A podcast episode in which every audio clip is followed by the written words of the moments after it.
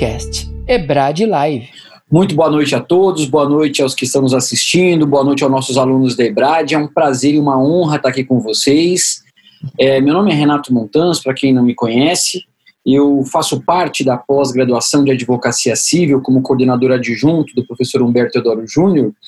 E nós vamos começar nessa, especificamente na parte de processo, uma série de lives na verdade, se eu salvo engano, são cinco lives que nós vamos ter, quatro ou cinco lives, falando sobre alguns temas específicos e temas que nós tratamos. É, é uma das preocupações que a gente teve foi que nós tivemos aí um, um, uma pandemia de temas sobre pandemia. Né? Então a gente teve uh, muitas muitas lives sobre questões sobre isso, então a gente até tentou evitar um pouco, claro que a gente vai tratar um pouco sobre a situação do direito, porque a, a, a, pandemia ela causou, evidentemente, impactos no plano do direito em todas as áreas. Tá? E, claro, muito sensivelmente na parte processual, tendo em vista a questão de suspensão de prazos, tendo em vista a questão de cumprimento de decisões liminares. Mas a nossa preocupação é tratar de temas uh, atuais, independentemente ou para além do estudo da questão da Covid. E para essa primeira, para esse primeiro encontro, a gente, uh, nós conversamos com dois grandes amigos e dois grandes processualistas, professor Tiago Rodovalho e professor Ricardo Mafez, e nós vamos tratar aqui sobre alguns aspectos contemporâneos de prova. Né? E o estudo de provas, ele, ele nos traz uma ideia importante, porque se você pegar o sistema probatório brasileiro em confronto com o sistema do CPC 73, você não vai verificar tantas mudanças. Porque no plano normativo, a gente não teve grandes alterações, especialmente nas provas em espécie, tá? Com as evidente as ressalvas é, de processo eletrônico, que antigamente a gente tinha aquela expressão genérica né, de processo eletrônico, o que vier veio, e agora a gente meio que especificou um pouco essa questão.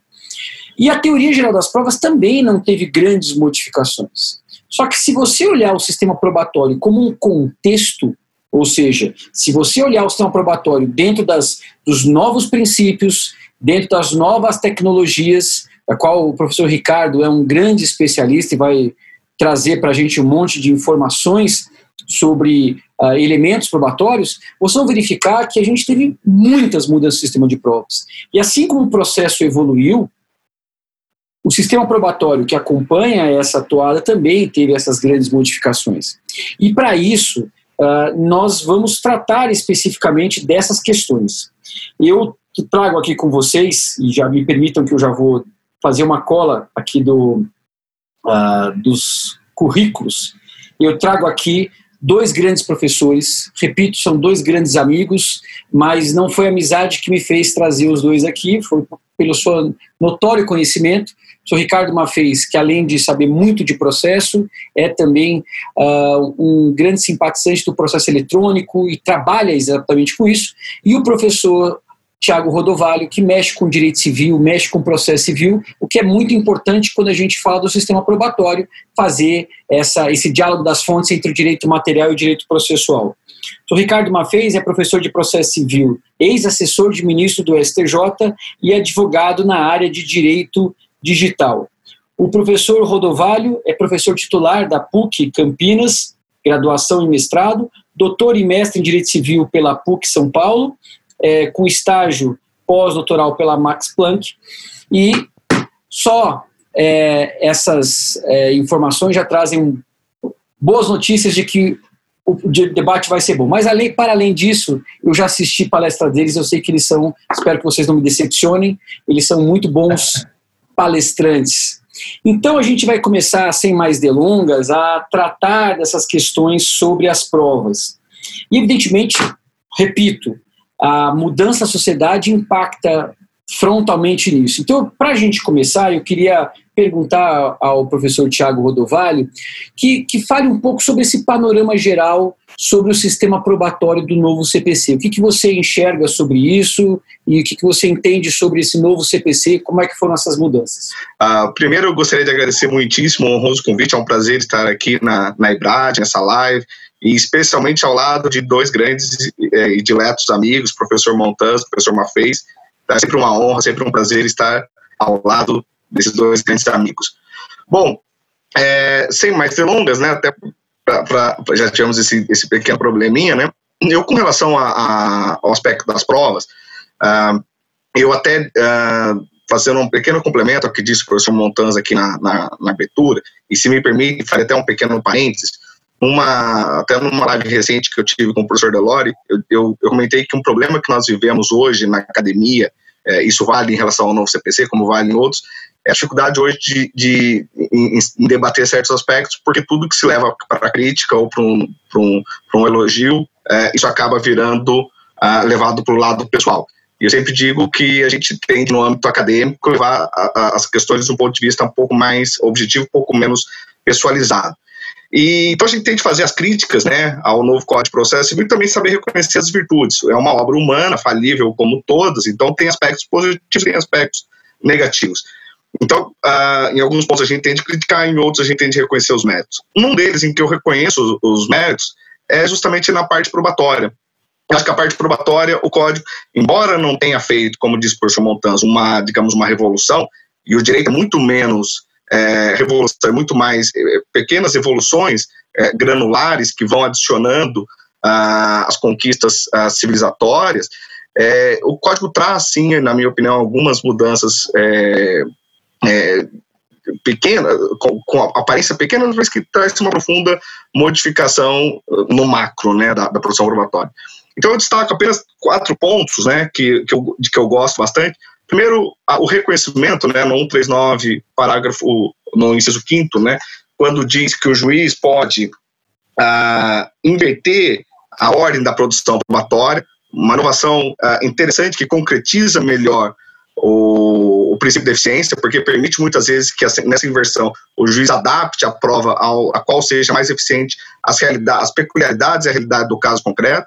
Então, muitas vezes, fazer uma oitiva de testemunho reduz a, o escopo da perícia ou simplifica a produção da prova uh, pericial. Eu acho que o código melhorou também, por exemplo, na produção da prova oral, quando admitiu a, a inquirição direta, não mais aquela inquirição que, que, que, que, sempre foi, na minha opinião, muito ruim, de um telefone sem fio e que nós inquiríamos através de uma, de uma conversa é, conduzida por, na, na, através da mediação do, do magistrado, agora com uma inquisição direta e controlada pelo magistrado. Então, isso também fez uma produção de prova mais rica, mais direta e, e, e mais simples, ainda em que pese algumas resistências e algumas críticas uh, a esse ponto. Uh, eu destaco também mais dois pontos, e não vou me alongar, até porque de, nós podemos debater os temas uh, de, com uma forma uh, mais verticalizada, mas eu destaco outros dois pontos de que eu gosto. Um deles é a, a melhoria da, da, parte, digamos, pré-probatória, então, seja, quando o código tratou da fase do saneamento e organização do processo, isso nós tivemos um, um, um incremento muito grande de clareza do que, do, do que para que serve esse momento e como esse momento deve ser trabalhado, ou seja, a fixação dos pontos controvertidos, dos fatos controvertidos, porque sobre os fatos que recaem a prova, então, ou seja, que o juiz diga quais fatos são controvertidos e incontrovertidos, dinamize, diga qual, qual, como será o ônus da prova, e a partir disso a clareza para a produção a probatória. Então, muitas vezes há uma reclamação de que os advogados é, é, é, acabam pedindo prova em excesso ou provas de forma redundante ou inútil com melhor for trabalhada essa fase do saneamento e organização, isso se evita uma prova muitas vezes desnecessária, uma, uma prova muitas vezes redundante. Então, o código é, densificou muito mais essa fase do saneamento e da organização do processo com, com explicitações. Então, não é, como disse o professor Montes, uma revolução, uma inovação, mas ele explicita e isso traz uma riqueza uh, positiva no meu ponto de vista. E, por último, né, no 369, uh, que é um pouquinho diferente do Código 73, que dizia sobre a admissão, quais provas eram admitidas, simplesmente né, dizia quais provas eram admitidas ou não. O código reconhece algo que vinha né, de, de muito tempo da, da, da doutrina e, e, de uma parte é, da jurisprudência, quando ele diz que, que as partes têm o direito a empregar as provas. E isso traduz o reconhecimento do direito uh, constitucional, do direito subjetivo à prova, isso também intensifica o contraditório, esse, esse, e, e isso traz uma, um aspecto principiológico uh, muito importante. Então, embora seja uma, uma, mudança aparentemente pequena, eu acho que ele, ele, ele vem num contexto de uma constitucionalização do processo, né, de um modelo constitucional de processo e de contraditório que acabou sendo mais consagrado, mais reconhecido dentro desse, é, desse modelo. Então, eu destaco apenas esses é, quatro pontos, que aí não conflita tanto com a, muitas vezes os pontos que nós vamos trabalhar aqui hoje, uh, mas esses são os pontos que, que, de uma forma macro, me parece que o código traz é, impactos relevantes, novos e, e, e merecedores né, dos elogios e do reconhecimento dos seus efeitos. É, era isso que eu gostaria de, de falar, espero que não tenha me alongado em excesso. Muito obrigado, professor Tiago, sempre um prazer ouvi-lo, seja no grupo, ensinando a todos. Né? O professor, professor Tiago tem uma, uma, um vocabulário escrito não, não condizente com a sua fala, porque ele é, ele é vetusto para escrever, ele é um sujeito que escreve de forma rebuscada. A gente até entra com embargos de declaração de vez em quando para entender o que ele escreveu, procura no dicionário, mas falando, vocês viram que a linguagem dele é bem mais jovial, né? Mas é o seguinte, eu queria entrar num primeiro tema específico que diz respeito à, à inversão do ônus da prova, a questão do ônus da prova, e eu queria, antes de, de passar a palavra para o professor Mafez, é, falar o seguinte, historicamente, é, sem, eu, eu costumo dizer minha opinião pelo menos, duas discussões sobre provas elas já restaram superadas. A primeira acho que restou mesmo, não tem como, é, que é a questão de verdade formal, real, isso é um, uma, enfim, é desnecessário você ficar procurando isso, porque verdade da natureza ou verdade formal, a gente não trabalha mais com essa qualificação, a gente trabalha com verdade possível, juízo de verossimilhança, então é uma questão que a gente não trata tanto. A outra questão diz respeito à a questão do ônus da prova, se seria uma, uma regra de julgamento ou uma regra de atividade. E, apesar de muitos autores polarizarem essa questão, eu até quero ouvir o professor Mafez provavelmente ele, talvez ele entre nessa questão quando falar sobre a inversão, é óbvio que deve ser os dois. Porque tanto é uma regra de julgamento como é uma regra de atividade. Quando a gente fala, por exemplo, sobre carga dinâmica, ônus dinâmico, eu lembro que o primeiro texto que eu li sobre isso foi do Danilo Strungic, que foi um dos primeiros autores a escrever sobre essa questão. Isso é uma prova clássica de que o ônus da prova não pode ser só uma regra de julgamento. Ela não pode ser simplesmente o encargo que vai sobrar para quem não produziu a prova. Mas também não pode ser só uma regra de atividade, porque o juiz não pode julgar não líquido. Então, em virtude disso, a, a questão do ônus da prova ele tem que ser completo. O ônus da prova ele é uma regra de, de atividade para que as pessoas saibam qual encargo ela tem que se desincumbir e também é uma regra de julgamento para que o juiz possa, diante da omissão probatória, quem será apenado em relação a isso. Essa é uma opinião, evidentemente, que eu tenho em relação a, ao sistema probatório, mas eu queria ouvir do professor Ricardo Mafez especificamente sobre essa questão do ônus probatório no atual CPC, o que, que o 373 traz diferente do, do antigo 333, a não ser 40 artigos para frente, e, e efetivamente uh, o que, que a carga dinâmica da prova tem de importante para o nosso direito probatório. Bom, Obrigado, boa noite, professor Renato Montans. Obrigado mais uma vez pelo convite. Sempre um prazer estar aqui no EBRAD. Dou aula aqui nessa pós que você coordena de advocacia civil, também na pós do professor Renato Opsi Blum de Direito Digital. Então, já conheço aí bem o EBRAD, é um lugar que sempre nos recebe muito bem. É um prazer estar aqui hoje. Boa noite para o meu amigão também, Thiago Rodovalho. É sempre legal ouvi-los, aprender com você. E esse tema é muito importante, porque como você falou na introdução, Renato, é, ele tem toda a teoria, mas ele tem muito da prática, né? É a gente que lida na advocacia civil, na advocacia privada, empresarial, você vê que muitas vezes a sua questão vai ser, o seu processo vai ser decidido ou não na parte probatória. E uma coisa interessante que a gente vem vendo, já fazendo uma pequena introdução, é, já de alguns anos, quando o processo passou a ser eletrônico mesmo, então é, as varas aos poucos começaram a receber processos digitais.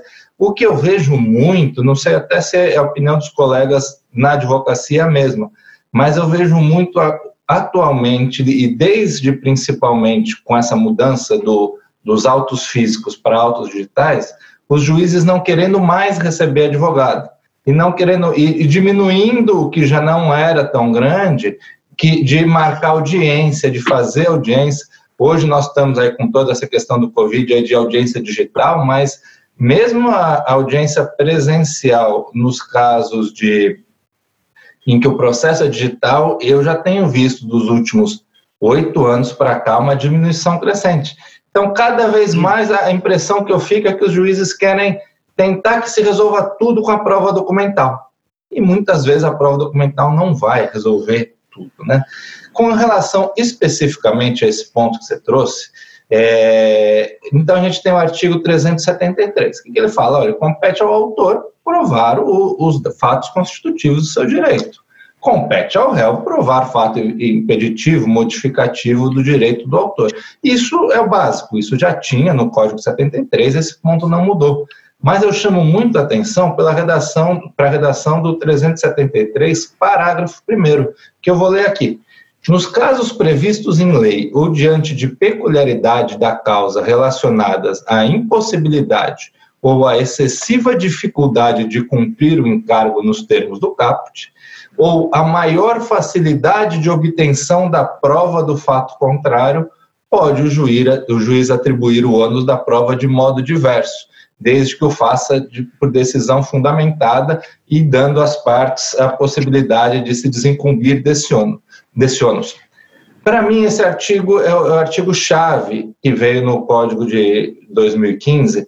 Por quê? Porque ele resolve já de cara, ou tenta resolver pelo menos, o problema que você acabou de trazer. Qual é o momento de inverter o ônus da prova? Quando a gente não falava ainda nessa distribuição dinâmica, então, a gente tinha, basicamente, em doutrina e jurisprudência, os dois momentos que você bem especificou. É, quem entendia que o momento era o do julgamento, então chegava ali as provas todas apresentadas pelas partes, o juiz, na hora de sentenciar, falava: olha, aqui nesse caso, embora o ônus a princípio fosse do autor, eu acho que faz jus de acordo com a lei a inversão, então o ônus é do réu. Como o réu não provou o fato modificativo ou o fato impeditivo, eu vou julgar procedente por A, B ou C. E aí, na verdade, qual era o problema? O réu ou a, a parte afetada, nesse caso, ele não teve oportunidade de fazer a prova. Quando o 373, parágrafo 1 vem e, e, e, traz essas regras todas, e você vê que ele começa a, a já é, dar uma flexibilizada quando ele fala o seguinte: é, nos casos de maior facilidade de obtenção da prova do fato contrário. Ou seja, você quebra aquela cadeia rígida de tem que ser exatamente, o, por exemplo, no CPC, a verossimilhança, é, a hipossuficiência técnica, e você vai para isso, olha, nesse caso aqui, é mais fácil que a prova esteja com outra parte, então, outra parte, produza você essa prova. E isso, para mim, é, dá uma garantia muito boa, e, e, aí ele vem junto com o artigo 10, que evita a decisão surpresa. Ele, o dispositivo é claro ao falar que o juiz tem que, ser, tem que dar uma decisão fundamentada, ele não pode dar simplesmente inverter porque quer, porque achou bonito, ou, ou sem justificar. E ele fala também que tem que abrir prazo para outra parte se manifestar, tem que abrir a oportunidade de, para quem foi atribuído esse ônus, que ele possa se desincumbir, ou seja, que ele possa provar o que ele tem a provar. Conforme disposto no artigo 10 do Código de Processo Civil, o juiz não pode decidir em grau algum de jurisdição com base em fundamento a respeito do qual não se tenha dado às partes oportunidade de se manifestar, ainda que se trate de matéria sobre a qual deva decidir de ofício. Você estava falando da, do, do caso da inversão, Renato, eu tenho aqui um acórdão que eu trouxe do STJ da época que eu trabalhava lá. Eu fui assessor lá no STJ, você bem sabe, alguns anos. E, e volta e meia decidia-se que a inversão era regra de julgamento, volta e meia regra de instrução. Então, a segunda sessão de direito privado, ela veio a pacificar esse caso no ERESP, que é embargos de divergência, ERESP 422778 de São Paulo, que foi um caso muito interessante, era um acidente de consumo, é, uma garrafa de refrigerante que estourou, causou um, um acidente, em que o autor, que foi o ofendido, né, a vítima do, do acidente, optou por processar somente, um, podia escolher toda aquela gama do rol do Código Consumidor, escolher um réu específico e esse réu não conseguiu fazer a prova de que não era ele o responsável por aquela garrafa. E a sentença hum, decidiu, decidiu-se só na sentença que iria inverter, o acórdão manteve, a terceira turma do STJ manteve, e aí, em sede de embargos de divergência, foi dado provimento ao embargo para mudar. E aí, meio que pacificou, e eu falo meio porque, como você bem diz, vai ter casos em que isso vai ser na, no julgamento mesmo. O, o juiz não é um ser mágico que no saneamento ele já tem todos os elementos para pegar e apontar é, é X ou, ou não é. Mas foi aí que se deu esse caminho mais prático de falar, olha, é, você vai fazer, principalmente como regra de instrução, você vai ter que dar chance para a parte se manifestar. Eu tenho depois, aí, a hora que o debate for evoluindo, a gente for falar um pouco de prova em segundo grau, é, Renato, um caso interessantíssimo em que é, de, de, atuação minha em que nós pedimos uma prova e eu, eu na hora do saneamento nós falamos para o juiz, olha, depende, eu não vou te falar agora o que eu quero. Primeiro você decida se vai inverter ou não, porque se você não inverter, eu estou satisfeito, pode julgar, vai ser a meu favor. Agora, se você for inverter, eu quero essa e essa prova. É, eu acho que a regra do, da distribuição dinâmica ajuda muito nisso, porque você vai evitar, pelo menos, nem que o juiz decida essa inversão, é, em momento mais adiantado e não no saneamento, você sabe que ele vai ter que dar chance da outra parte para ela se desincumbir desse ônus, dela aprovar o argumento dela. Então foi uma mudança. Rodovário falou muito bem no início, né, que o, o código tem muitas críticas, mas tem pontos bons. Esse, para mim, é um dos pontos positivos, além dos que ele já citou, nessa, nessa parte do direito probatório. Muito bem. Obrigado, professor Ricardo. Uh, e dentro dessa parte ainda, é, trabalhando com a teoria geral das, das provas, eu queria falar um pouquinho sobre também uma importante mudança que nós tivemos, que foi o artigo 381, que regulamenta a produção antecipada de provas. Né? Então, hoje, é, a gente historicamente sempre tratou a, a produção antecipada de provas, ela, ela, ela era alocada como um procedimento cautelar, né? E até que era um dos menos criticados, né? Porque a gente a, a expressão colcha de retalho ela, ela era usada especificamente para essa finalidade das cautelares, porque a gente tinha 14 cautelares típicas, né, do artigo 7, 8, 813 a 889. Dessas cautelares, seis eram de fato cautelares, e a gente tinha ali nove procedimentos, oito procedimentos que eram Uh, tinha procedimento extrajudicial, protesto, interpelação, tinha uma série de atentado que, na verdade, era uma medida de contempt, né? Então, a gente, uh, eu até brinco em aula que eu falo que o, o, as cautelares nominadas eram o quartinho dos fundos da casa, que a gente não sabe o que coloca, então a gente põe colchão, põe ventilador quebrado, foto de ex. Então tudo que, acho que tudo que o Alfredo Buzaide não sabia onde colocar no código, ele colocou ali nas cautelares, né? E a produção antecipada de provas, muito pelo estudo de, de grandes autores, tem obras de fôlego do professor Flávio Aschel é, e do Daniel Assunção também. A, a do Flávio Aschel foi da titularidade da USP, salvo engano, o Daniel Assunção foi doutorado dele, sobre o direito autônomo à prova. Né? Então, a gente não, não, a gente não poderia categorizar a, a produção antecipada de provas como uma prova, como uma cautelar satisfativa, que na verdade já é uma, uma contradição falar isso. Então, o direito autônomo à prova, o artigo 381, que na minha concepção ele está muito bem redigido, tá? ele contempla ali uh, cinco situações. O 381 fala de três, mas os parágrafos falam de mais duas. Mas especificamente dessas três, tem hoje as possibilidades de produção antecipada, uh, uma para evitar o litígio, a outra para justamente tentar fazer um acordo, e, a, e uma terceira, que essa sim, ela ainda, na minha concepção, quero ouvir o professor Tiago Rodovalho, mantém a sua função cautelar.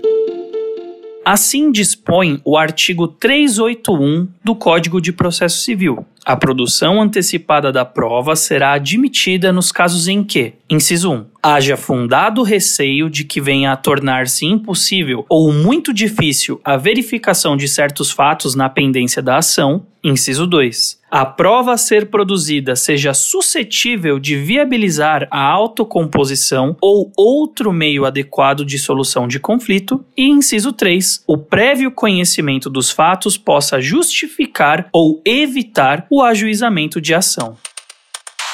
Né? Então a gente pode dizer é, que hoje nós não temos mais cautelares nominadas no código, e também a gente nem pode falar em nominada porque você não tem o contrário, né? a gente tem simplesmente cautelares, porque aboliram as cautelares, mas talvez o 381 seja, além do 301, né, que tem aquele artigo que menciona lá o arresto, sequestro, a gente tem o 381, que lá no inciso 1 fala sobre uma possibilidade. Então eu queria ouvir um pouquinho de você, é, é, Tiago, sobre essa questão da produção antecipada de provas, para que, que ela serve no nosso direito e se ela vem sendo subutilizada ou, ou ela está sendo usada como ela merece.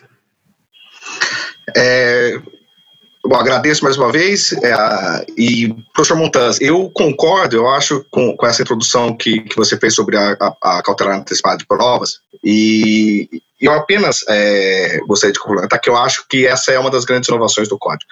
É, mais uma vez, eu sou muito crítico em vários pontos, mas esse eu acho que o código tem uma inovação muito importante.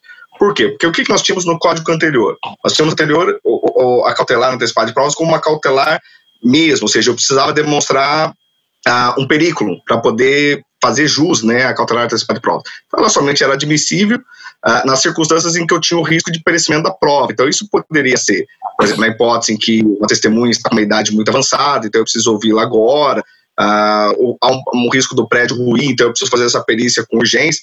Fora dessas circunstâncias, você não se, não se admitia a produção de provas uh, de uma forma cautelar.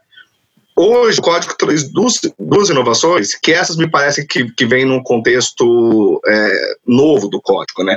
Que são justamente os incisos 2 e 3. Ou seja, uh, o que, que, ele diz né, no 381? A produção antecipada de provas pode ser admitida nos casos em que. Aí vou ler os, esses dois novos, né? A prova possa ser é, produzida, possa ser suscetível de viabilizar a autocomposição ou por outro meio de adequada solução de conflito, ou o prévio conhecimento dos fatos que possa justificar ou evitar o ajuizamento de ação. Esses dois pontos, eu acho que traduzem uma mudança muito importante do código.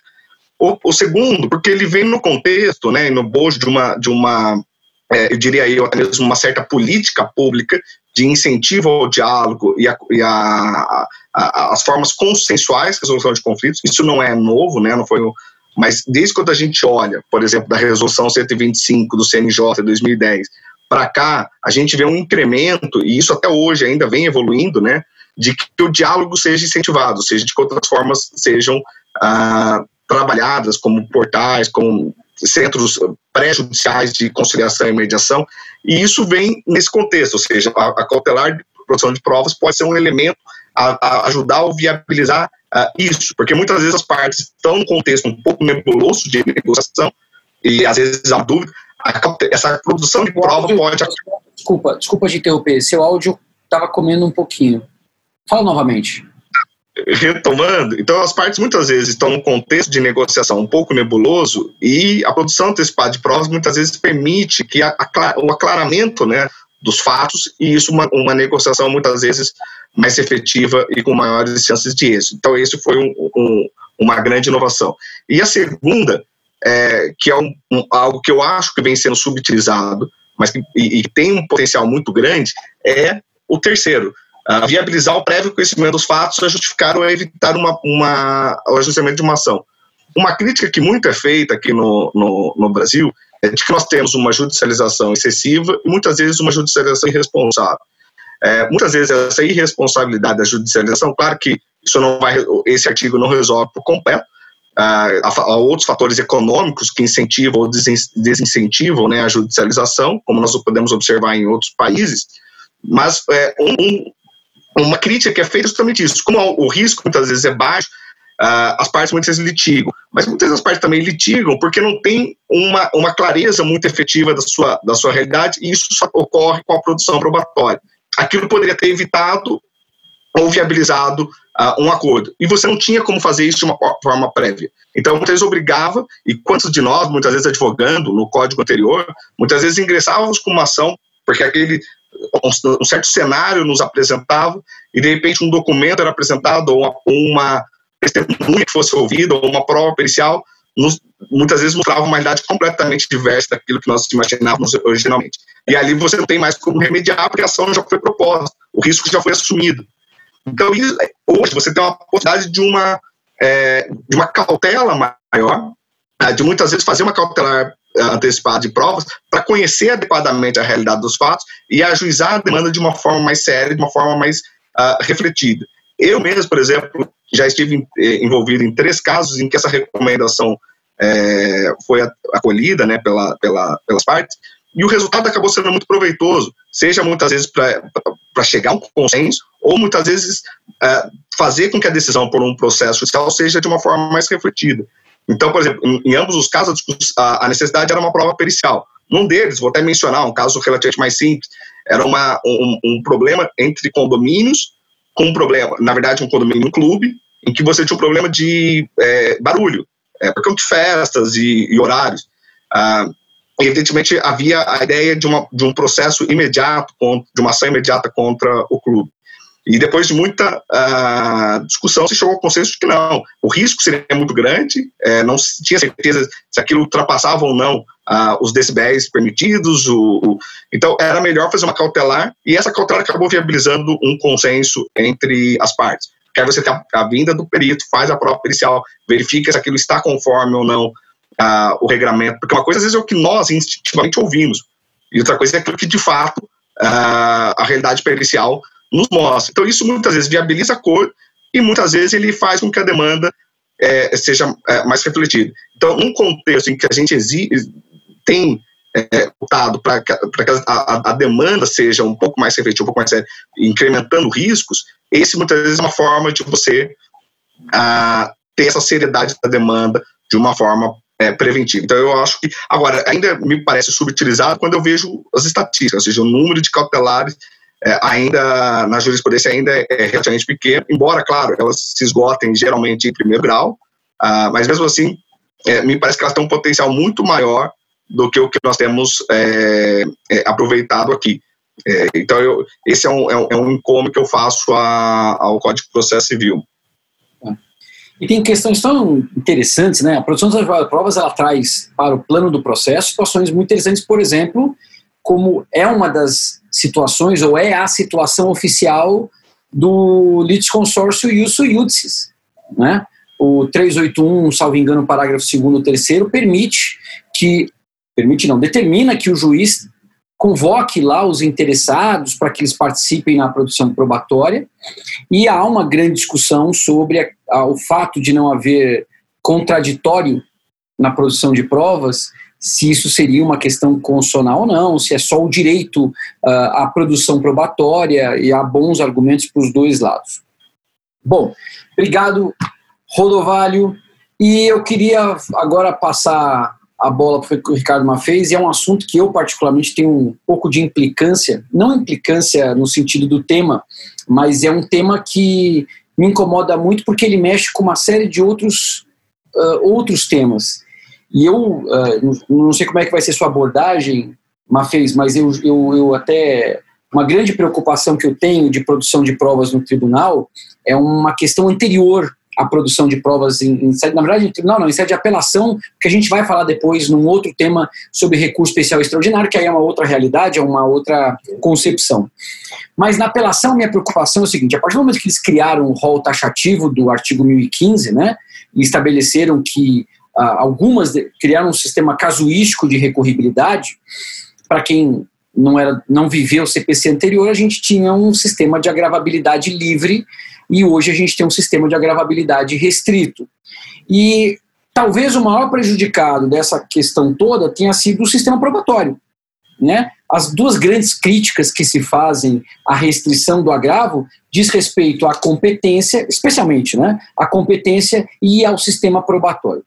E tirando a questão de inversão do ônus da prova, oficialmente, porque a gente tem o STJ, que tem o recorrível peronomútil, é, a gente tem a situação, oficialmente, o sistema probatório é proibido. Então, o que acontece? As interlocutórias que surgem ao longo do processo não cabem recurso, e aí não cabe agravo, sai a sentença, se você é derrotado, você vai apelar para o tribunal e vai pedir a produção probatória. E duas, na minha concepção, eu vou, eu vou trazer dois problemas que você enfrenta se você quiser, viu, viu Rodovalho, o, o Mafez? É, que é a seguinte, a primeira delas é que algumas provas, elas têm, auto, elas têm potencial para serem autônomas, como perícia, por exemplo. Então, no tribunal ele tem a opção, verificando que a perícia não foi produzida em primeiro grau, ele pode converter o julgamento em diligência e pedir para que o juiz de primeiro grau faça a produção probatória, ele pode anular o processo, enfim. Mas é possível isso. Agora, testemunha é uma situação, a mim, muito complexa. Porque uma testemunha ela tem valor dentro de um conjunto probatório. Então, você proibir a oitiva de uma testemunha em primeiro grau e permitir que essa testemunha só seja ouvida no tribunal, isolada do contexto probatório, sem permitir que a gente possa fazer uma cariação ou que a testemunha possa contrapor os argumentos da testemunha da outra que já falou, é muito complicado. Então, é, uma das minhas, das minhas é, e aí como advogado, não como professor, um dos meus grandes problemas é em relação a essa questão mesmo da serventia de ouvir uma testemunha fora do conjunto fora do conjunto uh, probatório. E a outra questão é, é justamente da parte vitoriosa. Porque a parte que venceu a sentença não tem interesse recursal, em primeiro plano. Só que a outra parte, vamos imaginar que eu perdi duas interlocutórias sobre provas ao longo do processo, saiu a sentença, da sentença vai caber a apelação para outra parte. Eu não vou ter interesse em recorrer porque eu ganhei a sentença. Só que a apelação da outra parte pode tirar uma reformação impérios a apelação da outra parte pode mudar o jogo. Então eu vou, eu vou em contra-razões ou em apelação, aí depende de cada um, né, mas eu entendo que seja em contra-razões, eu vou apel, eu vou formular contra-razões e vou levantar as provas que não foram produzidas.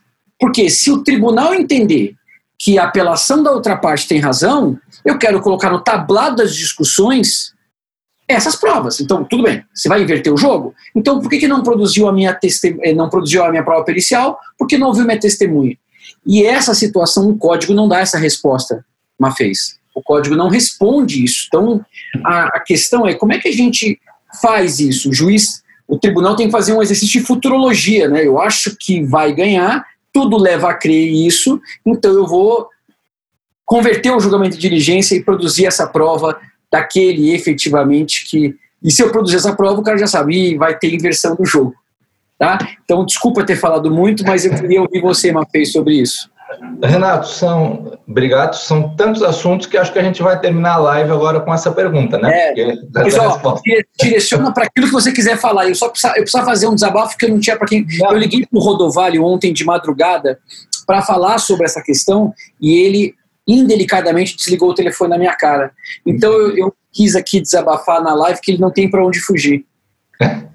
Tá? Muito bem, vamos. Agora ele vai Agora o professor Mafez vai responder.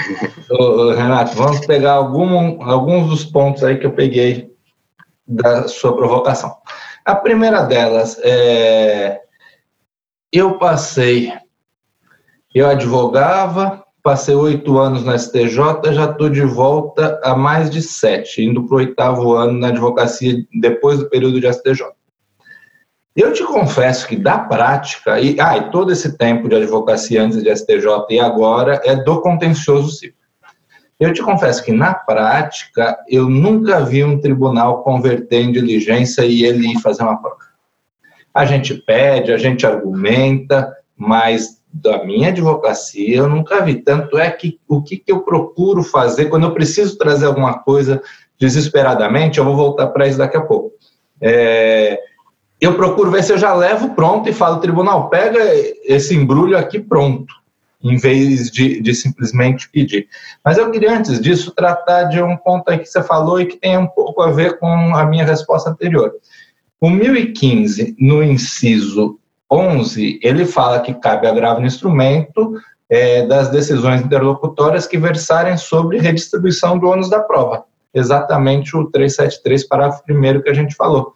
Então vem aquele caso interessante que eu estava contando no final da minha outra resposta.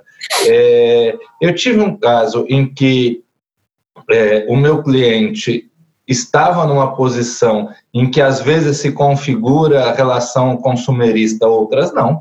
É, ou seja, era uma, uma empresa de profissionais liberais comprando computadores mais para turbinar o escritório e prestar um melhor serviço. E houve um problema na, na questão da, como se diz, no, no suporte a esses computadores. Então, o que, que nós falamos? Eu falei, na hora do saneamento, eu pedi para eu já tinha pedido na inicial, e pedi para o juiz no saneamento, falei, olha, antes de eu apresentar minhas provas, eu quero que você fale, vai inverter o ônus? Vai falar que o ônus é da prestador de serviço de informática ou não? E o juiz respondeu aquilo e falou assim: não, eu não vou falar agora porque o que você está querendo, estou vendo que não é caso. Como está previsto especificamente na, em uma das hipóteses do, do 1015, então nós agravamos, levamos para o tribunal o seguinte: fala, olha, tribunal, a questão não é simplesmente eu, eu falar que quero ou não, e era perícia, justamente, a perícia. Perícia é muito cara, perícia é muito demorada. Se eu autor pedir a perícia, sou eu que vou ter que pagar depois, tá certo. Se eu ganhar lá no fim do processo, eu posso pedir para ele me restituir esse valor, mas sou eu que tenho que pagar. Então, é imprescindível que decida antes isso, porque se eu não precisar de perícia, com os documentos contratuais que eu trouxe com as outras provas, é, eu estou muito satisfeito. Agora, se, se o juiz falar, não, você que vai ter que produzir, pelo amor de Deus, se a responsabilidade cair sobre mim, eu vou querer produzir, porque senão minha ação eu joguei fora, perdi. Então, esse já é um ponto legal, pelo menos isso, né, nesse questão tão debatida do, do rol do 2015, que o STJ já deu um, um caminho aqui, que nós estamos todos seguindo, mas pelo menos sobre a distribuição do ônus probatório, a gente pode, cabe o agravo. O que eu falo sobre a prova, é, você trouxe um, você fez uma exposição muito interessante ao abordar esse tema. Porque o que, que é? Eu tenho meu momento de prova, né? Então, provas testemunhais vão ser feitas na audiência perante o juiz. É, prova documental, eu, autor, tenho que trazer toda ela já na minha inicial. O réu tem que trazer toda ela na contestação salvo uma prova nova, salvo um documento em que a parte não tinha conhecimento de sua existência e descobre no longo da lide e traz depois, ou algo que aconteceu no, no transcorrer da lide.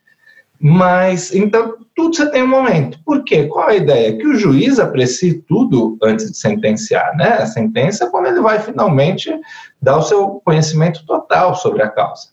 E como é que você vai trazer, então, algo no segundo grau? Se for algo novo, ótimo, acabou de surgir. É, e, e, aí eu tenho um caso interessante também que já aconteceu comigo. É, era um acidente automobilístico, então a dúvida era o seguinte: a culpa era da vítima, que foi acidentada, teve danos morais e materiais muito sérios. A culpa era da empresa, já que era um caminhão de entrega de produtos que causou o acidente, ou havia uma culpa concorrente. E as provas foram muito mal feitas, ouviu-se apenas uma testemunha, é, tudo levou à condenação da empresa, é, sob o fundamento de que a culpa pelo acidente de trânsito era do motorista. E, claro, é, nexo de causalidade, dano, tudo estava provado porque o acidente foi grave. O caso veio para a gente já no, no, no meio do período do, do prazo recursal para apelação. Então a gente se baseou em tudo que tinha e fez tentando desconstruir aquilo. Apresentamos a, a, as razões de apelação, a outra parte contrarrazoou, até apresentou uma apelação adesiva para pedir para aumentar o valor da condenação. E estudando, buscando, indo atrás do caso, nós descobrimos o que? Teve uma apuração criminal também. E teve uma apuração criminal com mais testemunhas do que apareceram no cível. E a gente tinha duas testemunhas defendendo a visão do motorista de caminhão, que o, o, o, o motoqueiro veio muito rápido, ele não teve como desviar, etc. Só que, e aí a gente se pergunta, como é que eu vou trazer isso? Não era prova nova. Isso já, essa, essa prova testemunhal no processo criminal já tinha mais de ano que tinha sido produzida. Só que quem conduziu o processo naquela época não, não se atentou para isso. Então, de primeira, a primeiro pedido que nós fizemos é, para a relatora foi o seguinte: olha, converta em julgamento para pedir que o juiz criminal apresente essas provas. Porque isso aí é ordem pública, precisa saber, verdade real. Aí a gente usou todos os argumentos possíveis, né? Você sabe, uma coisa é você é, debater enquanto processualista o que pode e não pode, outra coisa é você pedir o máximo que você pode na defesa do seu cliente. Só que é isso. Quando que você vai imaginar que o tribunal vai parar para oficiar para o juiz criminal, para ver se o juiz criminal envia um ofício de volta com aquelas provas? Então a gente foi lá, pegou, tirou cópia de tudo, viu essa parte que interessava e como é que eu ia apresentar? Discutimos, debatemos, um risco muito grande, eu não poderia apresentar nunca como prova nova. Nós apresentamos para o tribunal essa prova que já existia e não foi apreciada pelo juiz de primeiro grau como prova emprestada. Prova emprestada vindo do criminal, com todos os requisitos, porque foi produzida perante contraditório, foi produzida com a vítima, que, que era vítima também naquele processo, foi produzida com o Ministério Público participando, e a gente pediu duas coisas para a relatora. Número um, que ela aceitasse aquela prova e levasse aquilo em consideração ao julgar apelação. E número dois, que abrisse vista para o apelado para ele se manifestar. Né? Não, só faltava também eu não querer nem que ele participasse. É, Abriu-se vista e a defesa do apelado foi uma só. Des, descarte dos autos isso, desentranhe imediatamente, porque isso não é prova nova, não pode ser usado. Para nossa felicidade, o tribunal aceitou. Aceitou e a desembargadora se manifestou expressamente sobre aquela prova. E, para nossa infelicidade, ela falou que aquela prova extra não afastava a conclusão da sentença, a conclusão que ela achava que era a correta, e, e, foi um acórdão muito bem fundamentado. Ela trouxe realmente a apelação tem isso de bom, né? É o recurso com efeito devolutivo muito amplo. Então você pode trazer tudo de novo mas ela trouxe e demonstrou que a prova extra que eu apresentei em segundo grau não servia para mudar a conclusão dela. E os demais desembargadores, todos votaram, foi aquele caso que tem os três votos, e foram na mesma linha. Eu fico com uma dúvida, talvez o Rodovalho ou, ou você mesmo, Renato, possam tirar, talvez eles tenham aceitado debater isso porque não foram dar provimento. Eu não sei se de repente a relatora poderia fazer o seguinte: ah, realmente essa prova me convenceu que no mínimo é, é concorrente aqui, então eu vou cortar a indenização 50%. Eu não sei se ela falasse isso, talvez algum dos colegas dela falasse: opa, mas espera aí, vamos discutir se essa prova podia ter vindo. Como ela aceitou, mas ao mesmo tempo não modificou o julgamento, então talvez até os outros tenham aceitado por conta disso. Mas eu achei muito interessante isso. Eles aceitaram como uma prova que, embora não naqueles autos, diferente do seu caso, claro, você trouxe uma hipótese assim: ah, eu posso trazer uma testemunha para falar só aqui perante o tribunal? Nesse caso, o que, que a gente tentou demonstrar, e pelo menos nesse, nessa tese né, foi vitorioso, que tinha sido feito todo um contraditório criminal em primeiro grau sobre aquilo, com participação efetiva da vítima, com participação efetiva do réu, que no criminal era o motorista, e do Ministério Público. Então, aquela prova foi aceita como prova emprestada, o tribunal se manifestou foi além, debateu sobre ela, o que eu achei que foi uma grande vitória, pelo menos nessa questão processualista, nessa né? questão para a gente discutir, para servir de precedente. Talvez viesse um, algo contrário se, ela, se um dos desembargadores resolvesse acolher aquela prova no mérito. Agora, do caso que você trouxe, então, você está litigando, pediu duas testemunhas, o juiz cortou e já se antecipou e jogou a seu favor. Você não tem interesse de recorrer, a outra parte recorre. E para mim, o que eu faria era o seguinte: é, um pedido de que, se for dado provimento para algum motivo para o apelante, que se anule e volte para o primeiro grau, grau produzir a prova. Eu acho realmente complicado, segundo grau, produzir uma prova, como você disse. A, é, a, a gente não sabe nem como é, né? Será que o relator vai parar e vai ele montar uma audiência ali para ouvir, chamar o é, apelante apelado? Eu acho mais fácil, nesse caso, pedir que volte e falar, olha, então, peraí, se não te... Porque qual a lógica do, do problema que você trouxe? O julgador já tinha elementos suficientes para dar vitória para mim, então ele não vai ouvir todo mundo que eu quis trazer. Uhum. Se o, o, a outra parte consegue demonstrar que não havia esses elementos, então aí eu caminharia nessa, não sei se vocês concordam, mas nesse sentido de pedir que então simplesmente anule, retorne para aquele momento para que eu possa produzir mais, mais elementos de convicção ao julgador.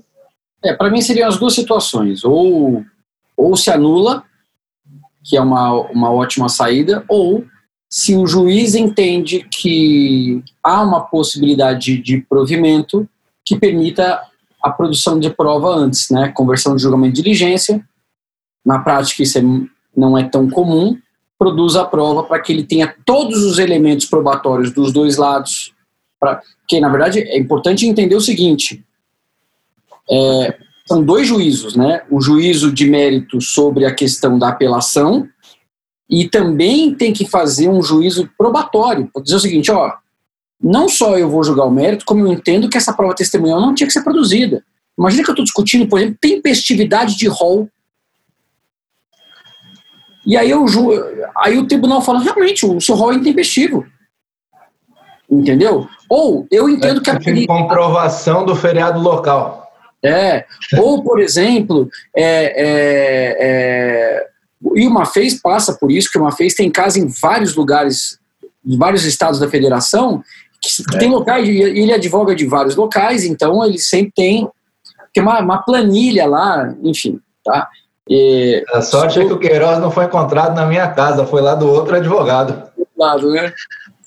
Bom, é, deixa eu uh, continuar, que a gente vai ter a gente talvez não consiga enfrentar todos os temas que a gente gostaria, né, em virtude do tempo, mas eu queria falar de um tema muito interessante, que até o professor Mafez fez uma pesquisa hoje profunda sobre os, uh, os, os, tipos de ativismo, né, ligou para o professor Marco Joguim para tirar essa dúvida, parece que são 90 hipóteses de ativismo, mas a gente vai falar um pouquinho sobre essa, essa piada interna que eu falei, meus amigos, é porque o ativismo, quando devidamente estudado, né, não, não esse ativismo que a gente estuda uh, meio que por cima, e não é uma crítica, a gente não tem como se aprofundar em todos os temas de direito processual, mas para quem já estudou ativismo com base no direito comparado, acha diversos tipos de ativismo. E o ativismo é, probatório, que é o que a gente está falando, é, é algo que é muito criticado e também é muito defendido. Né? Barbosa Moreira talvez tenha sido um dos primeiros autores de renome a falar sobre a produção de prova de ofício, defendendo, e o professor José Roberto Bedac tem uma obra clássica que são os poderes instrutórios do juiz. E eu lembro que o, o, professor Bedac defende a, a tese é, sob um enfoque que sempre me marcou. Eu lembro que é, quando eu estudava, ele falava assim: o direito material pertence à parte.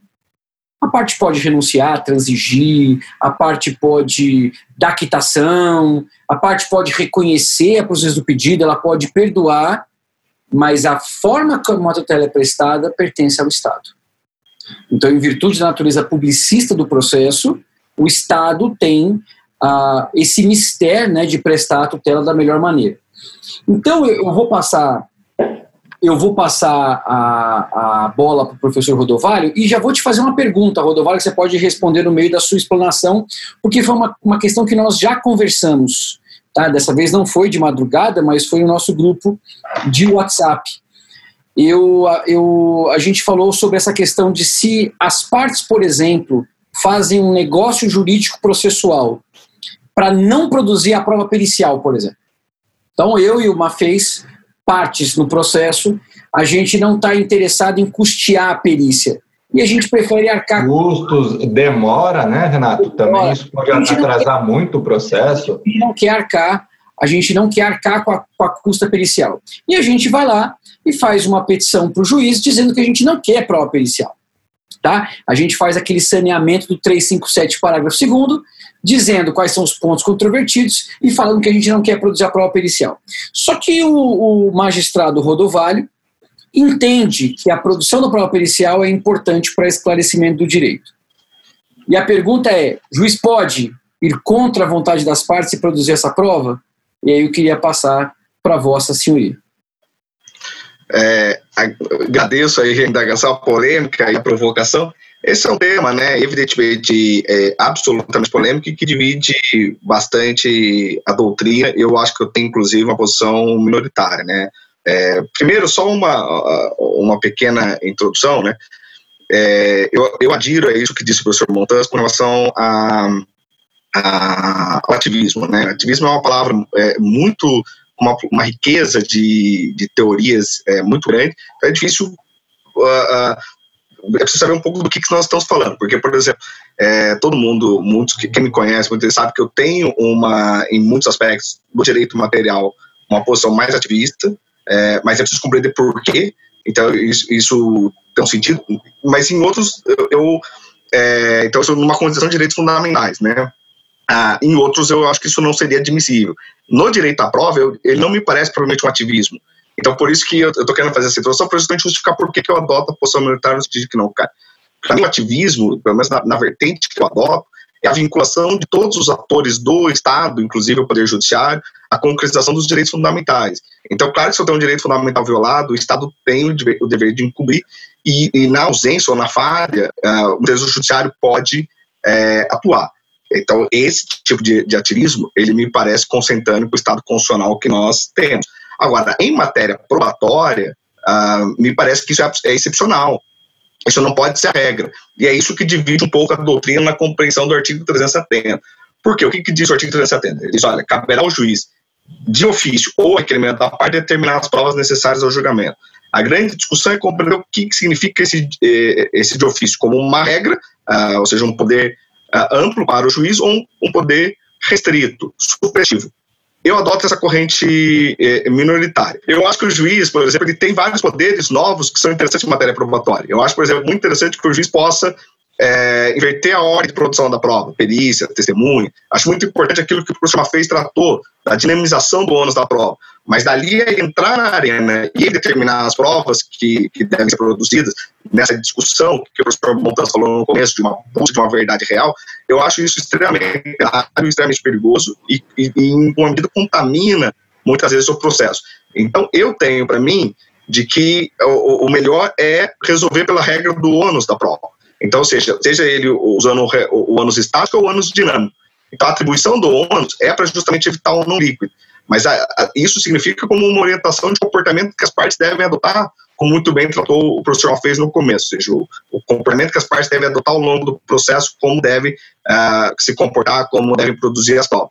Mas não o juiz interferir é, diretamente produzindo as provas, porque isso já me parece um protagonismo para além uh, do que deveria ter uh, o magistrado. Então eu tenho para mim que eu admiro isso de uma forma supletiva, ou seja, naquelas circunstâncias em que o direito seja indisponível ou de que você tem uh, um incapaz no litígio ou em situações excepcionais quando a prova, é, a prova é da própria substância do procedimento, né? Como, por exemplo, uma prestação de contas em que a, prova ela é inerente no, uh, fora dessas circunstâncias, me parece que o juiz não deve uh, interferir.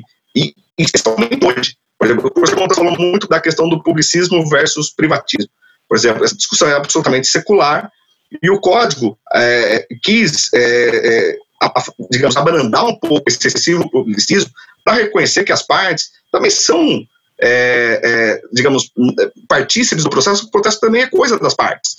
Então, reconhecer muito mais poderes para a parte como o próprio negócio jurídico processual. Para mim, é, é, absolutamente conflituoso um código que tem uma lógica é, de reconhecer poderes maior, maiores para as partes, é, é, segregá-los é, numa questão que é justamente uma questão privada, uma questão de ônus, salvo nessas circunstâncias em que a gente fala de direito indisponível ou de uh, haver um menor, esse, uh, o processo é o interesse da causa e o juiz tem como julgar porque ele, ele vai julgar pela regra do ônus da prova se as, as provas não foram, uh, não foram adequadamente produzidas. Então não há a necessidade que o juiz é, é, entre, assuma o protagonismo dessa produção. E se isso ocorre, Uh, nós temos, inclusive, esse conflito que o professor Matheus colocou. Eu, por exemplo, admito o negócio jurídico processual em matéria de prova. Uh, Para mim, ele é absoluto. Nós estamos falando de poderes e deveres das partes. As partes podem falar: não quero uma prova é, pericial, não quero que custa caro, que é uma prova é, demorada, impacta demais o, o, o andamento do, do, processo. As partes podem. Imaginem duas grandes empresas litigando, as duas falando: nós não queremos, nós vamos produzir as nossas provas e o juiz vem e interfere e diga, não, a prova eu quero porque uh, eu tenho o poder de fazê-la de ofício. É, e aí nós fazemos dificuldades, quem vai custear, e se as partes não custearem?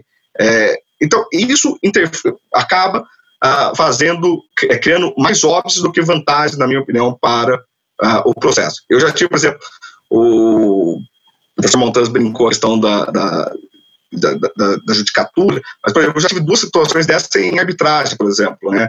Numa uh, num painel arbitral em que eu integrava, uh, eu lembro que nós tivemos muita discussão, e isso eu, eu, gosto um pouco desse exemplo, porque nós estamos falando de relações absolutamente paritárias quando nós estamos falando de arbitragem. E um dos, uma certa prova, um dos árbitros entendia que era importante, as partes não havia uh, é, requerido, e ele queria determinar de ofício. Nós discutimos muito quais seriam as consequências para o processo. Se nós ingressássemos na arena, se a parte não quisesse produzir, se aquilo não fosse realizado.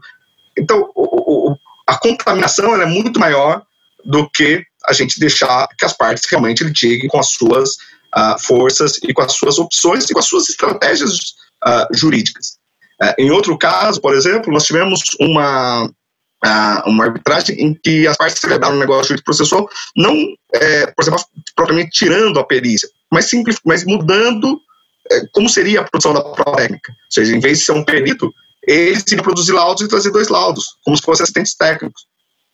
Porque eu, como árbitro, ou como jogador, devo afastar se as partes fizeram algo que para elas é mais simples, atende os, a sua estratégia, a sua estratégia processual, que, que faz parte da técnica da advocacia, da, das escolhas, dos riscos assumidos, uh, e eu devo interferir e falar, não, eu quero que seja o meu perito da minha forma, e quem vai custear, quem vai pagar. Então, eu, eu tenho para mim de que nessas relações que sejam paritárias, é, que é a regra, né, ou seja, que as partes estão litigando, o juiz não tem é, de interferir esse poder, ele seria supletivo para aquelas circunstâncias em que, claro que eu não digo que isso não ocorra em nenhum caso, é, por exemplo, claro que a gente sempre tem aqueles casos muito dramáticos, que as pessoas muitas vezes trazem de exemplo, olha, a pessoa é muito simples, num, mas ali você tem uma, uma hipossuficiência a, a justificar a atuação é, é supletiva do magistrado. Agora, isso é excepcional. Isso tende a ocorrer de uma forma excepcional. Então, eu tenho direito indisponível, eu tenho incapaz, ou eu tenho uma, uma grande disparidade de forças entre as partes, e aí o juiz eh, eventualmente pode atuar para reequilibrar o jogo. Mas num jogo eh, ordinário, paritário, eu acho que o juiz tem de, não pode ingressar na lide e assumir protagonismo que não lhe caiba. Eu sei que isso é, é, é polêmico eu sou militar, até porque, por exemplo, eu debati muito isso quando arguí a tese do professor Guilherme Porto na, na PUC do Rio Grande do Sul, e, em que isso era um dos aspectos, porque ele justamente ele discutia uma outra consequência, que era, já que o juiz pode produzir de ofício, que o juiz, quais os limites disso?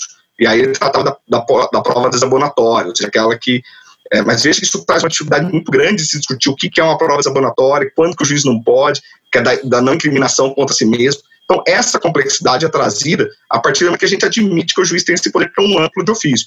E eu, particularmente, é, acho que, digamos, os prejuízos para um modelo constitucional de processo são maiores do que os benefícios dos que advogam essa tese, embora eu tenha um profundo respeito por eles, em especial, por exemplo, o professor William Santos Ferreira, quem sou amigo, e que eu sei que, que tem um entendimento no sentido diferente. Tá. É, eu sou bem contra, até como uma, um contraponto, né, eu sou bem contra a, a esse posicionamento, eu acho que a, a produção da prova ela pode ser de ofício, com uma situação excepcional, tá? eu não defendo prima facie, tá comigo. É, né, nesse ponto apenas, né? É, prima facie, o juiz não tem que produzir prova de ofício, ele tem que ouvir as partes primeiro, mas eu acho que o juiz, como destinatário da prova, ele tem que, ele tem que estar convencido da, daquilo, que, mesmo numa relação paritária, mesmo que a gente tenha dois litigantes com, com a mesma qualidade técnica, vamos dizer assim, é, porque a, a a produção da prova, na verdade, a gente nunca sabe qual vai, de antemão qual vai ser o resultado dela. A gente vai ver uma testemunha, a gente vai fazer uma prova pericial, a gente não sabe o que vai acontecer com essa produção probatória, né?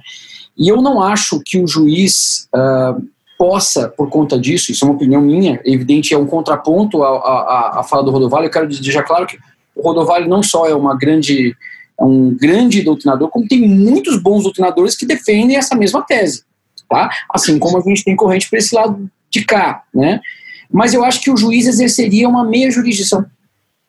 Falando bem forte, acho que o juiz que, que, que sabe que uma prova a ser produzida pode trazer o resultado daquele processo, mas como as partes optaram por não fazer isso, uma talvez até, ainda que tenha um bom advogado por desconhecimento, o juiz às vezes tem uma visão para além, né, porque o juiz trabalha com provas muito melhor do que advogado. Porque o juiz trabalha com isso o tempo todo. Né? A parte trabalha também, mas o juiz, nesse equilíbrio de usar a prova para decidir, ele tem muito melhor conhecimento sobre essa questão. Mas eu entendo também que existe essa, essa discussão sobre.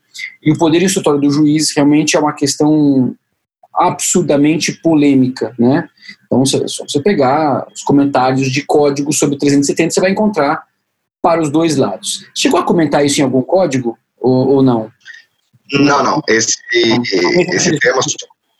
É, não, eu comentei alguma coisa de prova, mas não esse, mais a questão uh, de direito subjetivo à prova, de contraditório e de pertinência da prova. Entendi. Gente, eu lamento dizer, mas esse, agora a gente vai fazer o último tema, tá? Porque em virtude, em virtude da. São muitos temas e a gente não pode também aliviar, né? Porque são questões importantes, então. E, e eu quero agradecer aos aos palestrantes que foram até econômicos, falaram no tempo regimental, foi tudo certo. Mas eu queria falar de um tema muito importante, eu vou encerrar o, o, a, a, a, nossa conversa de hoje nesse último tema, com o professor Ricardo Mafez, sobre a questão de provas por WhatsApp, tá? Então, eu queria que você falasse um pouquinho sobre essas novas tecnologias, especialmente sobre WhatsApp, Telegram, é, se como é que isso funciona como meio de prova, em que situações processuais isso é utilizado e queria que você falasse um pouquinho sobre isso. Tá legal, Renato. Obrigado. É, bom, primeiro tem uma coisa interessante, né? O WhatsApp ele deixou de ser, ele começou no judiciário como praticamente um vilão, né? Nós tivemos no Brasil quatro ou cinco decisões mandando bloquear no país inteiro, porque o WhatsApp não fornecia dado de um, um determinado crime que ocorreu em, em, tal lugar, e aí esses bloqueios duravam algumas horas, às vezes acho que o, o maior durou um dia inteiro. Hoje em dia ele tem uma função tão interessante, né? ele virou um aliado da justiça. Nessa época de pandemia, muito maior ainda, mas a gente vê volta e meia na imprensa, nos sites jurídicos, é, intimação por WhatsApp, comunicação do advogado por WhatsApp, é, às vezes até determinando é, verdadeiros atos que, pela, pelo código, se você for ler o código, tem um, todo um formalismo, ficando algo muito mais informal com, com ele ou com qualquer outro desses mecanismos aí, que agora na, na, no projeto de lei de combate às fake news é tratado como é, ferramentas de mensageria. Olha só, nós estamos no século 21, negócio todo moderno. Toda vez que eu leio isso do, dos aparelhos, das tecnologias de mensageria, eu fico imaginando aquele rapaz na, na entrada do, do hotel dos anos 80, né? Todo paramentado, chapéu, bengala, levando uma cartinha pro, pro hóspede lá. Mas. Com a Aguirre. É. olha só, o código é o 369, se não me engano, que, que o, o Rodovalho falou no, logo no começo, que dá às partes a liberdade, né? Pode utilizar qualquer meio de prova para produzir o que você 369. tem demonstrar. Obrigado, Rodovalho. Então, primeira coisa, tem uma ofensa, um ilícito cometido pelo WhatsApp, seja numa conversa particular, seja num grupo. É, eu posso pegar abrir aqui, dar um print, dar alguns prints, colocar na petição, isso tem valor? É, essa é uma pergunta que a gente se debate todo dia, praticamente, trabalhando com direito eletrônico. E não dá para você falar que não tem valor nenhum. Primeiro, porque o 369 permite que você utilize isso. Segundo, que vai depender muito de todo o, usar uma palavra aí do, da época do Rodovalho, de todo o arcabouço probatório, né? de todo o conjunto probatório que você... Estou enxergando ele falando isso. é, isso por jovem, né? Bengala, mas vamos lá. É, às vezes você está tão demonstrado por outros elementos aquilo que você quer provar, que você juntar ao processo alguns prints de tela, eles vão ser suficientes para você demonstrar o que você quer. Vai, vai ser um extra, vai ser um a mais para aquela sua prova, então pode. Qual é o grande problema?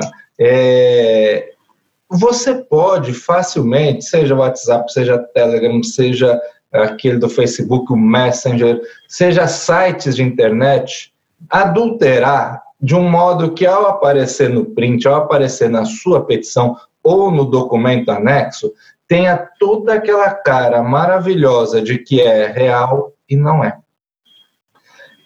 Um, um exemplo aqui bem, bem, prático. No WhatsApp, se a gente tem um grupo nosso ali de professor de processo. Se eu escrevi alguma coisa muito ruim, me arrependi, eu apagar, vai estar tá lá mensagem apagada você não vai comprovar o que eu escrevi, se você for dar o print só agora, mas você sabe que eu fiz alguma coisa e ficou lá. No Telegram e no Teams, que é uma ferramenta da Windows que ganhou super é, visibilidade agora nesse tempo de pandemia, se eu apago, ela não aparece mais. Não aparece sequer que eu apaguei. Então você, eu, eu te induzo, eu faço uma pergunta para você, você responde, aí eu mudo de assunto completamente você dá uma resposta, o que era não virou sim.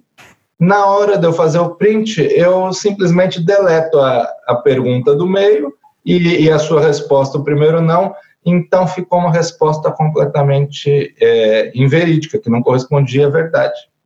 Então, o que, que a gente indica para nos casos que a gente tem esses, essas questões de internet? É, é uma prova frágil. Por exemplo, te fizeram uma ofensa, um, um vídeo contra algum de nós aqui no YouTube. Eu posso dar um print e mostrar que o título do vídeo é, é qualquer ofensa com a minha fotinho lá com, e com URL? Posso. Mas aquilo eu não provo quanto tempo ficou no ar, qual, dependendo do print, o URL certinho, aquele endereço certinho do site. É, o, são dados importantes. Se eu vou além, eu vou começar a produzir prova daquilo, é, eu consigo com data, hora e URL chegar no IP e talvez chegar no ofensor, coisa que um print só não vai me levar. Eu não consigo muitas vezes demonstrar quantas pessoas acessaram aquele conteúdo. Então você começa a trabalhar com a ideia de produzir provas mais bem elaboradas provas que transmitam ao juiz. Qual é a ideia? Vocês acabaram de debater aqui esse ponto. O juiz é destinatário da prova. É ele que eu tenho que convencer. Não adianta o meu cliente me mostrar, falar: nossa, que absurda essa situação. Estou comovido e sei que você tem razão. O advogado é o primeiro juiz, né, digamos assim, da prova, porque eu que recebo, eu tenho que analisar. Mas pode ser fraco para convencer o julgador. E lembrando que a gente vai ter um julgador para sentenciar, três para julgar pela ação, cinco para jogar um recurso especial, né? Então eu tenho que deixar muito bem feito. Um dos pontos que a gente recomenda normalmente para isso, e veio, já é uma prática que vinha de anos atrás, mas agora o código traz ela expressamente, é o uso data notarial. Por quê? Eu vou ao notário e aí eu abro o site e eu mostro para ele, olha, quando eu abri o site tal, entrei no vídeo, havia um vídeo com o seguinte título, é, ele pode dar o play no vídeo, assistir o vídeo, fazer uma ata notarial do que ele assistiu, do conteúdo do que estava naquele vídeo. É, se for uma conversa de WhatsApp, ele vai constar que levou lá, Ricardo uma fez, levou, o número do celular é tal, o registro do aparelho é tal, e lá tinha o seguinte conversa, ele transcreve, você começa a ter mais prova. Você evita que a parte contrária delete, modifique, suma com algo que você, por exemplo, não salvou. Às vezes você salvou um início de prova, mas perdeu alguma parte boa. Só que a ata notarial, embora com todas essas vantagens, ela tem outros problemas. O custo costuma ser muito caro. Quando a gente vai fazer uma ata notarial de, de, de sites, de várias páginas, é, normalmente inclui-se o print de tela na ata. Então, vai aumentando o número de páginas, vai aumentando o preço. Outro problema é, normalmente nessas questões de internet, um vídeo agora colocado no ar, faz conta que hoje é sexta-feira, falando mal de você, Renato. Você vai querer duas coisas. Primeiro, remover o quanto antes, né? Porque quanto mais esse vídeo fica no ar, mais o conteúdo vai viralizando, mais aquilo vai atingindo um número maior de pessoas e aumentando o dano que você já está sofrendo. Mas você quer também preservar aquilo exatamente para depois ir atrás de quem de quem é o responsável por aquele visto. Se você pede para a plataforma ou, ou para o juiz dar uma ordem de simplesmente deletar o mais rápido possível, amanhã você não faz mais aquela prova. E, então, vamos supor, a gente está aqui na, na, no debate no EBRAD, 2053 agora, sexta-feira. Supondo que o vídeo esteja agora com a ofensa. O cartório já fechou. Só vai reabrir segunda às nove. Se você quiser fazer a prova, você vai deixar esse conteúdo ficar o final de semana inteiro, chegar de manhã, para aí alguém conseguir ir ao cartório. Isso sem nem falar em pandemia, que você não vai mais no cartório, o cartório está fechado, né? Só, falando no tempo normal. É, então, existe uma ferramenta que é muito associada ao Bitcoin, mas que ela não existe só para isso, que é o blockchain. O blockchain, você utilizando algo, você precisa contratar um serviço, né? Nós aqui, nenhum de nós vai ter habilidade para fazer uma preservação em blockchain. Mas a gente contratando um serviço de preservação em blockchain, depois, no início parece assustador, você ouve o que, que é isso, como isso funciona, mas aprendendo em três preservações que você fizer, você já vira um expert naquilo, você consegue entrar agora, 2054, fazer toda a preservação, e aí você tem uma prova muito mais segura, porque você mostra ao jogador aquilo, com o blockchain gera um código hash, que é um código gigantesco. Com aquele código, o juiz entrando no site de quem armazena aquele blockchain, entrando nesses sites verificadores blockchain, ele digita aquele código inteiro e ele, ele vai te falar o seguinte: é real, é exatamente o que foi feito naquela data ou não é. Ele não te avisa o que mudou, ele não te avisa se você trocou a foto, se você trocou o simples não, mas se a pessoa fizer qualquer alteração naquele conteúdo, a hora que você jogar o código lá, ele só vai falar, não reconheço. Então, você, a outra parte, é, se, se, você até achar que é difícil de você provar, ou, a verdade é o seguinte: não basta o outro, né, quando a gente sabe falar assim, ah, essa prova eu não reconheço, essa prova não é boa. Ele tem que trazer elementos. Então, se você tem isso, uma preservação de, de uma conversa de WhatsApp, uma preservação de um vídeo, um vídeo, salvo engano, eu ainda não conheço algum prestador que faça, mas de um site com conteúdo que esteja lá na internet ofensivo, ilícito, é, com aquilo você. As vantagens, primeiro, é super rápido, eu posso fazer do meu escritório, tendo já um, o auxílio de uma empresa prestadora de serviço, eu mesmo consigo fazer essa preservação 24 horas por dia, 7 dias por semana, qualquer dia, qualquer feriado, eu faço isso, e ainda os custos são muito mais baratos. Ah, Ricardo, então é, vamos usar sempre, tem um problema. Por ser algo muito novo, a gente não tem acórdãos falando, olha, é, é aceito, é válido. O, no escritório a gente identificou um, o professor Luiz Delore tá, escreveu um artigo que está para ser publicado é, junto com a professora Andréa Caracioli, lá do Mackenzie, os dois, trazendo um outro caso, mas é, dificilmente as partes têm um embate sobre essa questão, né? Então acaba que o acórdão passa ali rente, falando, olha, foi produzida a prova com uso de blockchain, mas não, a gente não tem ainda alguém questionando se vale ou não. É mais difícil de levar ao juiz, por causa disso é algo muito novo. Tudo que é novo no judiciário de início assusta.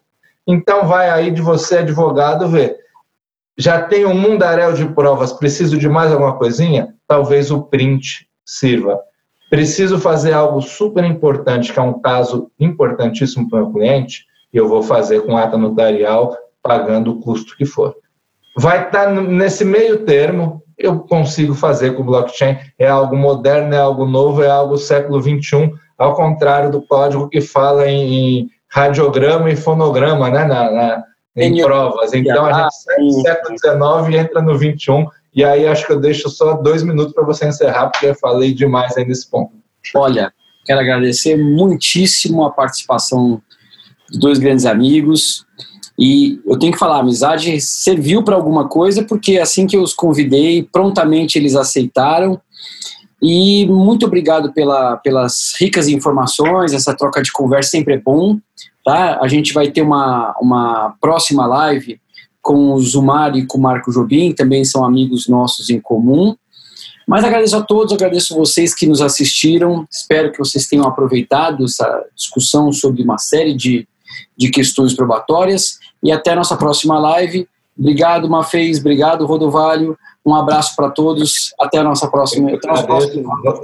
Rodovalho, Renato, muito obrigado. Um abraço para todo obrigado, mundo. Obrigado, obrigado uma vez, obrigado, Montanz. Um grande abraço. Tchau, pessoal.